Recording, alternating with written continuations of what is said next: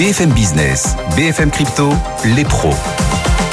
Les pros des cryptos, euh, nos invités euh, aujourd'hui, Stanislas Barthélémy, consultant crypto chez KPMG. Bonjour Stanislas. Bonjour.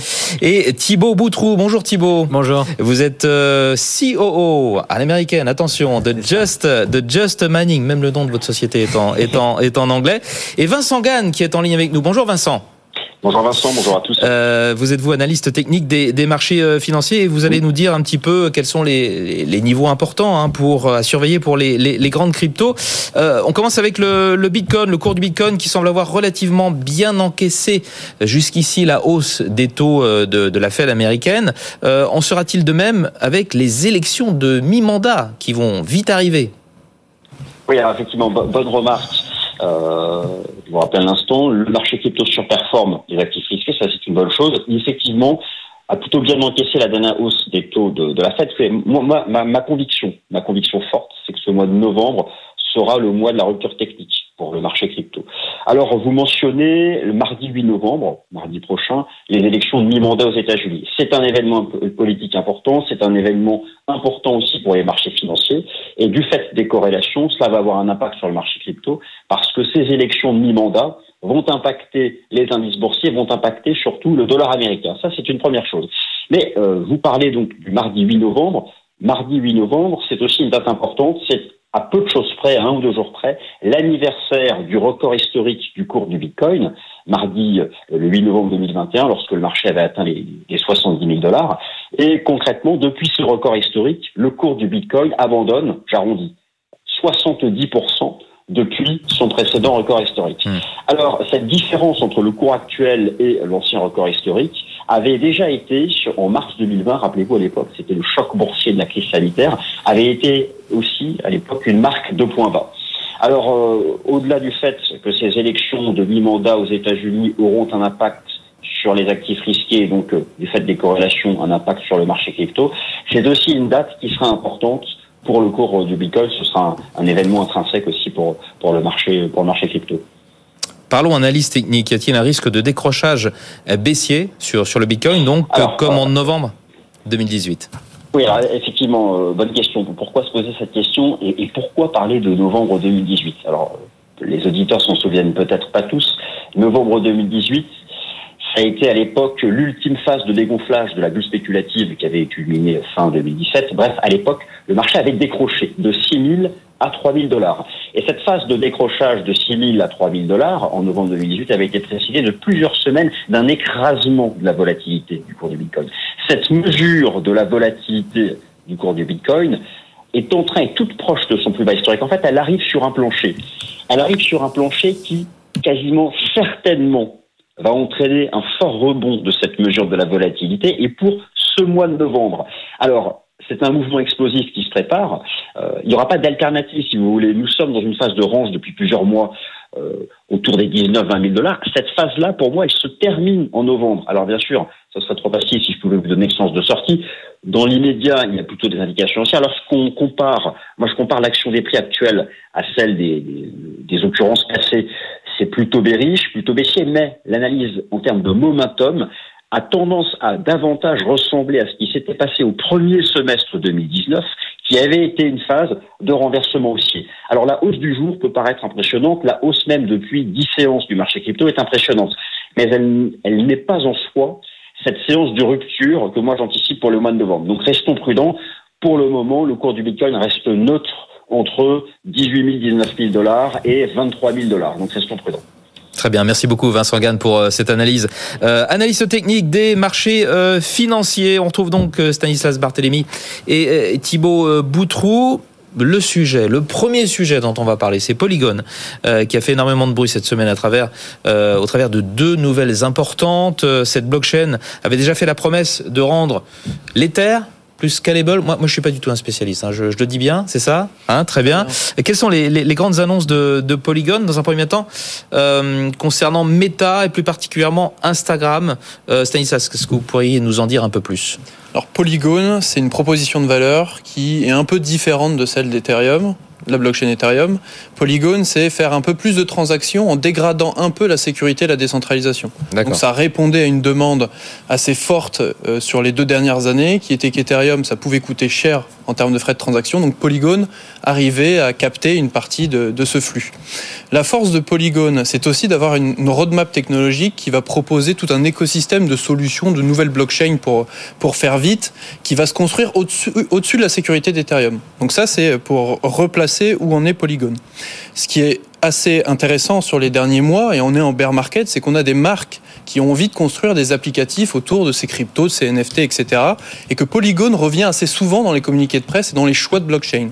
Donc là, Meta, cette semaine, ça a fait grand bruit, surtout parce que Meta avait, on va dire, une, longue, un long historique sur la, sur la crypto. Rappelez-vous, au début, ils voulaient créer leur propre blockchain, ils voulaient faire leur propre actif, leur propre stablecoin, et maintenant, ils ont un peu mis tout ça à la poubelle, et ils vont utiliser les infrastructures blockchain publiques, les stablecoins qui existent et maintenant utiliser les standards comme les NFT. Et donc Meta euh, via, via Instagram, plutôt que de permettre ce qui est aujourd'hui faisable, c'est-à-dire montrer ces NFT, on va pouvoir les créer directement sur la plateforme Instagram en utilisant la blockchain Polygon. Et ça, c'est vraiment intéressant parce que ça va remettre un peu dans le contexte aujourd'hui des réseaux sociaux dits Web 2. Donc, euh, par exemple, Instagram en fait partie, mais il y en a d'autres. On pourrait citer Facebook toujours dans le même groupe, qui est de trouver un nouveau business model.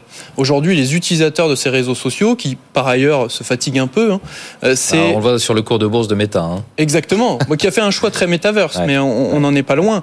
C'est qu'on est un peu le produit. C'est gratuit, on est le produit, c'est très lié aux revenus publicitaires. Et surtout, quand on est créateur de contenu, la donnée et tout ce qu'on crée appartient au groupe mmh. Meta. Et donc là, cet objectif, c'est un peu de changer leur business model et d'utiliser les NFT pour permettre à leurs créateurs de contenu de monétiser euh, ce qu'ils peuvent produire et de le vendre directement sur la plateforme Meta.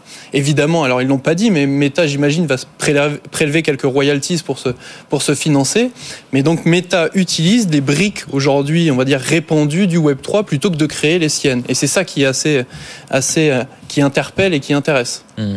Euh, Thibaut Boutrou, il y, a, eu une annonce de JP Morgan en lien avec euh, Polygon. quelle est-elle Ouais, il y a eu une, belle annonce de, JP Morgan qui a réalisé une transaction sur la sur la finance euh, décentralisée. Donc ça, c'est ça s'inscrit dans un projet plus global, un projet pilote qui est mené en collaboration avec l'autorité des marchés de Singapour. C'est le projet, le programme Guardian. Et, et on fait le lien avec avec Polygon parce qu'en fait cette transaction, elle a été opérée sur la blockchain sur la blockchain Polygon. Donc c'est intéressant parce que c'est une blockchain publique. C'est la première fois que c'est fait sur une blockchain publique. Donc ça veut dire quoi? Ça veut dire que derrière, on a une transparence et une traçabilité de, de l'opération. Donc euh, tout à chacun peut derrière aller voir comment ça s'est déroulé. D'ailleurs, ils ont fait une communication hyper intéressante sur le sujet où ils ont détaillé, où ils ont donné des explications.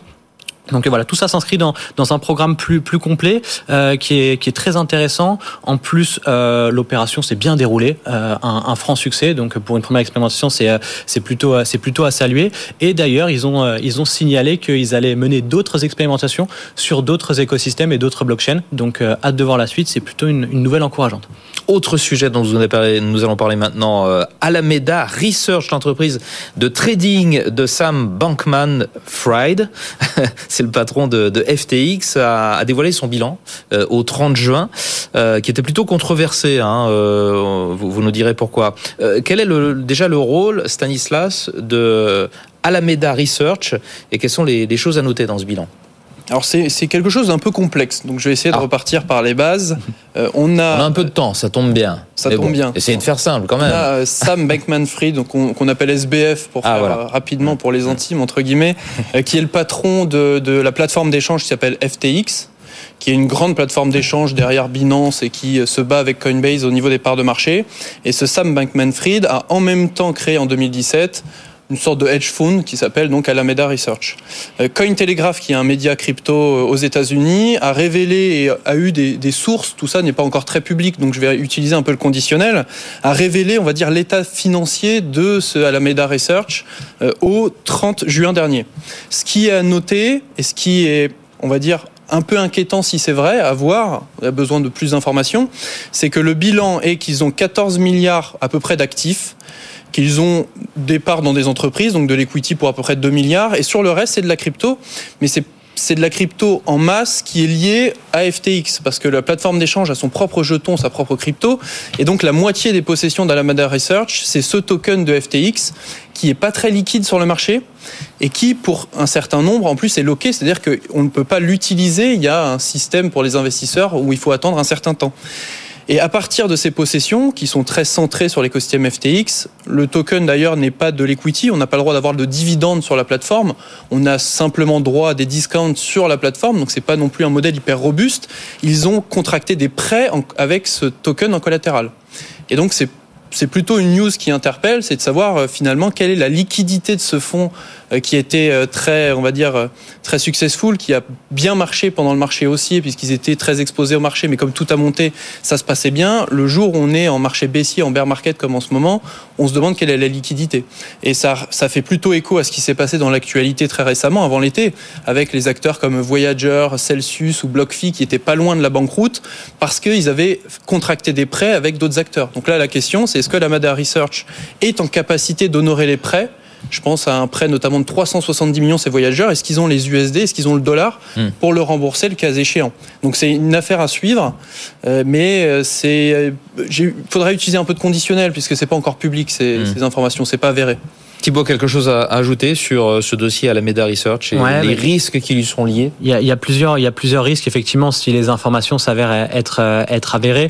Le, le premier, c'est qu'il y a, il y a un, un, potentiel, alors je mets entre guillemets conflit d'intérêts euh, parce que du coup FTX c'est une société sœur de, de Alameda Research et on se rend compte que bah si ces chiffres sont parfaitement exacts, on se rend compte que la, la puissance financière d'Alameda repose en partie sur sur des actifs qui appartiennent à, à FTX, qui est avec le même fondateur, etc. Donc là il y a, il y a déjà un, premier sujet, même si c'est pas une surprise qu'Alameda détienne euh, beaucoup de beaucoup de FTT. Donc ça, c'est le, premier sujet. Il y a un, second risque qui est, important, c'est ce risque de, euh, liquidité. Euh, on a beaucoup d'actifs qui sont illiquides, qui sont soit collatérisés, soit gelés. donc ça, ça veut dire que bah, finalement, effectivement, on, on a une grosse trésorerie, mais qui n'est pas forcément utilisable en l'état selon les opérations qui veulent être réalisées. Donc ça, ça interpelle également. Et il y a un dernier sujet qui est sur euh, sur la composition. Quand on regarde un petit peu euh, un petit peu toutes les, toutes les petites lignes, parce que il y a beaucoup de crypto-monnaies euh, qui sont qui sont volatiles en grande quantité par rapport à la liquidité des marchés. Donc ça veut dire que si demain pour x ou y raison, ils doivent venir à, liquider une partie de ces transactions, de ces de ces actifs, pardon, eh bien ils risquent d'écraser les cours et ça va forcément se ressentir sur le marché. Thibaut Boutrou, on reste avec vous pour parler d'un revenant. Un revenant sur Twitter. Il s'appelle André Cronge, c'est comme ça qu'on dit André Cronge, ben, je vais le prononcer comme vous à la française parce que euh, je veux pas, je veux pas euh, m'attirer les. C'est un nom quelle origine? Euh, je sais pas. Sud-africain. Sud-africain. Euh, bon, je ne parle pas africaners. Euh, c'est l'une des figures emblématiques hein, de, de, de, Twitter. Pourquoi ce personnage est-il connu dans l'écosystème crypto un des personnages importants de notre euh, de notre écosystème, une des figures de, de proue de la de la finance décentralisée, mhm. euh, qui a contribué à, à, de à de nombreuses choses, à de nombreux projets. Il est notamment le fondateur de de Yarn Finance. Il a été un des hommes clés euh, du développement de, de la blockchain Phantom. Donc il, il a beaucoup beaucoup contribué. il s'était aussi fait repérer parce que médiatiquement il avait fait quelques quelques sorties sur l'écosystème en, en, disant ses vérités qui avait qui fait pas mal. Avait dit pour résumer en résumé. Non non, il, il s'interpellait parfois sur sur les propos et sur euh, et sur les, réelles valeurs que certains mmh. acteurs avaient, avaient dans la DeFi, qui n'étaient pas forcément les, les, mêmes que les siennes.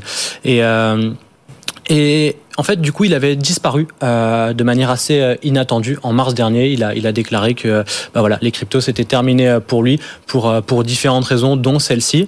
Et, et de manière aussi inattendue et soudaine qu'il est parti, il est revenu visiblement hier sur les réseaux en, en, changeant, en remettant des bannières crypto sur ces différents réseaux et en disant qu'il était de retour. Donc à voir ce que ça ce que ça implique, mais en tout cas, ça s'est tout de suite fait ressentir sur. on le voit sur Twitter, hein, c'est ça? Sur Twitter, sur LinkedIn. Il a peut-être payé les 8 dollars par mois de.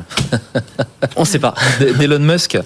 Euh, euh, Stanislas, oui. Pourquoi euh, ce, retour finalement est assez mal perçu par la communauté? Il est un peu coutumier du fait de, partir et de revenir. Donc Thibault a bien expliqué la, genèse et pourquoi André Crogneux a, été admiré. Il est, toujours un peu ou Cronge, je, me range à votre prononciation. André Cronge euh, a été admiré euh, avec un mantra assez étonnant, c'est I test in prod. C'est-à-dire qu'il lançait des applicatifs en, ne les testant pas, il est lancé comme ça, on va dire, dans, dans, le, dans l'arène. ce qui fait que quand on crée, quand on est un des créateurs de la finance décentralisée, c'est hyper stimulant intellectuellement, mais dès qu'il faut structurer le produit, faire des audits, avoir une vision à plusieurs années, etc., lui n'en était pas capable. Il n'en avait pas forcément la volonté. Donc il est un peu, il a été un peu euh, frivole, si je puis dire. C'est-à-dire qu'il est passé d'un projet à l'autre en disant je vais mettre toutes mes idées en production, mais sans faire le suivi derrière. Ce qui fait que beaucoup d'investisseurs l'ont suivi les yeux fermés après le succès de Yearn, qui existe toujours et qui est toujours un, gros acteur. Et le problème, c'est que quand on teste en production et qu'on n'a pas testé ses idées et que le code n'est pas tip-top, euh, il y a eu des hacks, des failles, ce qui font que des investisseurs ont perdu. Et il a fait ça plusieurs fois. Et donc son retour dans la communauté après quelques échecs malgré cet énorme succès et l'implication qu'il a pu avoir dans l'écosystème, est assez mal vu, euh, surtout qu'il revient en changeant euh, son, son post LinkedIn en disant je suis euh, chef des mèmes, enfin des mimes, c'est-à-dire de toutes les blagues de l'écosystème blockchain fantôme. Donc en plus, c'est un retour humoristique et un peu caustique. Timo Boutrou, on va parler du X-Day ou X-Day X-Day, ouais. ouais euh, puisque euh, une partie des, regards du monde des crypto-monnaies était tournée vers, vers Paris, euh, Paris à l'occasion de, ce X-Day. C'est un événement dédié à la blockchain Elron. C'est ça. Voilà. pourquoi Paris a été retenu et qu'est-ce qu'il faut retenir de ce X-Day? Bah, Déjà, ce qu'on peut retenir pour pour généraliser un petit peu, c'est euh, la place de Paris qui, euh, qui, encore une fois, se retrouve euh, au l'épicentre un petit peu de, de, de l'écosystème. Euh, c'est pas la première fois et ça a tendance à, se multiplier sur les dernières semaines et les, et les derniers mois. Donc ça, ça matérialise un petit peu plus les, les propos politiques qui, qui veulent faire de la France un, un, un hub euh, européen de, de, la blockchain et des cryptos. Donc ça, c'est plutôt, c'est plutôt une bonne chose. D'ailleurs, le ministre du numérique était, était présent à, à l'événement pour, pour encourager toute la, toute la démarche. Donc ça, c'est une des premières choses à, souligner. Ensuite, pourquoi Paris? Pour Elrond C'est assez logique parce que Paris et la, France est un, est un grand marché de Elrond. C'est là où ils ont une grande communauté. Donc pour, pour une première édition, ça faisait, ça faisait assez sens finalement de le faire, de le faire en France. Et, euh, et moi, ce que j'ai particulièrement aimé dans, euh, dans cet événement, c'est que on, on, s'ouvre un petit peu et on sort un petit peu de la, de la galaxie euh, très tech, très crypto. C'est-à-dire qu'on commence vraiment à, à, rentrer dans de l'adoption, dans de l'expérience utilisateur. On parle vraiment de, euh, de solutions euh, finales à, directement à, l'usage de, de l'utilisateur. Donc on, a parlé de, de moyens de paiement, de, passerelles ultra simplifiées via la DeFi. On a parlé de, différentes choses. Alors on a encore parlé de, de métaverse effectivement, mais voilà tout, toutes ces choses là qui, qui vont dans le sens de l'adoption. Alors encore beaucoup de choses à, à, prouver techniquement effectivement, mais euh, mais on est dans la dans la bonne voie et euh, c'était intéressant de constater beaucoup de gens qui étaient là aussi pour euh, pour construire l'écosystème de demain. Stanislas, quelque chose à, à rajouter? C'est toujours bien que Paris soit, on va dire, bien vu dans le Web 3. Après, moi, j'ai quelques réserves sur l'écosystème Elrond et cette blockchain, mmh. euh, pour des raisons techniques et d'utilisation, mais c'est un bel événement qui, qui, rend pas mal, avec toujours la critique autour d'Elrond, c'est qu'en termes de marketing, ça rend bien, mais est-ce que derrière ça délivre Est-ce qu'il y a une proposition différenciante par rapport à des écosystèmes comme, euh, comme Ethereum ou même Polygon? Je, je pense pas. Mais en tout cas, c'était un bel événement et, là où je suis d'accord avec Thibault, c'est que le ministre se, se, déplace euh, et vient un peu confirmer les dires qu'il y a pu avoir du gouvernement, même avec Bruno Le Maire, c'est-à-dire on va être en support de l'écosystème crypto. Et il citait le hmm. terme crypto et c'était plus blockchain euh, et des termes un peu abscons euh, pour ne pas dire l'éléphant dans la pièce crypto. Maintenant, j'espère qu'ils sauront dire le terme, le prochain terme qui est Bitcoin. Et je pense que ça viendra. Bon, il nous reste quelques minutes pour faire un, un bilan. On est en fin d'année. On fait toujours des bilans en fin d'année. On est au mois de novembre, hein, c'est bientôt la, la fin de l'année de 2022. Ça vous tente un petit bilan pour euh, nous dire un petit peu ce que vous avez retenu de, cette année 2022 euh, dans le monde des, des crypto-monnaies? Thibault, on commence avec Alors, vous. De, de, cette, année, il y, aurait, beaucoup de choses à dire, enfin en quelques minutes, mais si on veut résumer déjà sur ce mois d'octobre, parce qu'il s'est passé pas mal de choses ce, ce mois-ci, euh, c'est un mois qui est déjà dans le vert, c'est important de le souligner, parce qu'on n'en a pas eu beaucoup cette année, donc ça fait toujours plaisir. Mais quand on regarde un peu plus dans les détails, on se rend compte qu'il y a pas mal sur les fondamentaux, pas mal de, de points un petit peu négatifs. On est encore euh, sur, sur les volumes on-chain qui sont encore en train de, de diminuer pour le xème mois euh, consécutif. On est à un mois record aussi au niveau des hacks, donc ça c'est un petit peu, un petit peu dommage. Mais voilà. Mais par contre, j'ai entendu tout à l'heure Vincent qui disait que, euh, que le mois de novembre serait celui de, celui de la reprise, donc j'ai hâte de voir ça. J'ai dit ça ou un intervenant Non, Vincent, Vincent, Ah, très bien. juste avant. Ah, Vincent Gann, bien sûr. hâte de, de, voir ça. Trois Vincent dans l'émission aujourd'hui. Hein. Vincent Gann, Vincent Le San et moi-même. Euh, quelque chose à rajouter, Stanislas? Ça a été une année très intéressante. La mm. première chose, c'est qu'il y a eu une corrélation de la crypto par rapport au marché financier, ce qui mm. casse un peu l'image qu'on aime à donner à la crypto comme une classe d'actifs qui était décorrélée. Euh, mais ce qui est quand même intéressant dans ce marché baissier, qui par ailleurs a stagné et, on va dire euh, c'est, ça a trouvé un support sur les, sur les derniers mois, c'est ces entreprises qui, se, qui prennent en main le sujet, euh, il y a des banques françaises qui, à l'été, ont annoncé faire des partenariats avec des acteurs de conservation. Il y a le groupe Meta, mais on n'a pas cité. Il y avait même Starbucks, euh, une banque euh, au Brésil qui s'appelle Nubank qui s'est lancée dans le sujet aussi. Les réseaux sociaux Web3 avec, par exemple, un Lens Protocol qui commence à, à avancer. Et puis une maturité de la technologie qui, pareil, commence à être manifeste et à démontrer euh, toute son, toute son efficacité, les fameuses layers 2. C'est-à-dire qu'on a enfin la capacité à faire beaucoup plus de transactions sans faire de compromis sur la décentralisation et la sécurité. Et donc, malgré, on va dire, des, des cours, euh, des cryptos un peu en berne, on sent que l'écosystème avance. Et c'est ça qui est positif. Quand les fondamentaux sont bons, c'est bon pour la suite. Hmm. Alors après, les prix à court terme, ça, c'est pas mon sujet. C'est plus le sujet de, de Vincent Gann. Hmm. D'accord. Euh, Stanislas, autre question. Euh, bon, on suit beaucoup ce, que, ce, qui se passe aux États-Unis en termes de politique monétaire de, de la Fed. La grande question, c'est quand est-ce que la Fed va pivoter? À quand le pivot de la Fed? C'est-à-dire le moment où elle va arrêter de, de, de remonter ses taux on avait les chiffres de l'emploi américain aujourd'hui. On va surveiller euh, l'inflation euh, qui va être publiée euh, la semaine prochaine. Vous, suivez tout ça Oui, oui. La corrélation entre le marché crypto et le marché traditionnel fait qu'on on est forcé à, regarder la macroéconomie et même la géopolitique, et c'est ça qui est intéressant. Et le juge de paix, c'est l'inflation aux États-Unis, comme vous l'avez dit, et la réaction à chaque fois de la Fed et de Jerome Powell. Et donc ce fameux pivot. Alors le consensus dit que maintenant c'est Q1 2023. Normalement, on devrait se stabiliser à un certain niveau. Un peu plus de 5%. c'est ça, exactement à, un peu plus de 5%. Donc il y a encore un peu de marge pour augmenter. Hein. C'est ce que Jérôme Poel euh, disait encore il y a, c'était hier ou avant-hier pour, pour l'augmentation des taux. Euh, ce qui est intéressant derrière, c'est de regarder tout ce qui est annexe à l'inflation. Donc c'est regarder le prix des matières premières. Euh, les chiffres de, de, de l'employment trade, donc sur, les, sur le taux de chômage. C'est pas un monde à part quand même les cryptos. On regarde vraiment ce qui se passe dans l'économie réelle. C'est obligatoire. C'est obligatoire aujourd'hui. Et donc, c'est tous ces chiffres-là qu'on va regarder. Et puis après, au niveau politique, il y a des rumeurs en Chine qui disent que peut-être que ça va être un peu plus soft sur la politique vis-à-vis du Covid.